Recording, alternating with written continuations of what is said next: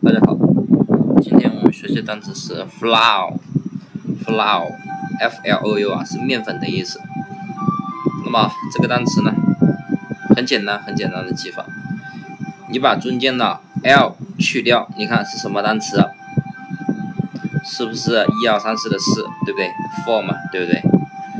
那么中间加一个 l，就变成面粉了。那么我们怎么记呢？那么大家可以这样想啊，你去街上买了四袋面粉，对不对？然后呢，你说老板买四袋面粉，然后老板给了你四袋面粉，你说我买了四袋面粉，你要不要送个东西啊？对不对？然后老板说送你送你个擀面杖吧，对不对？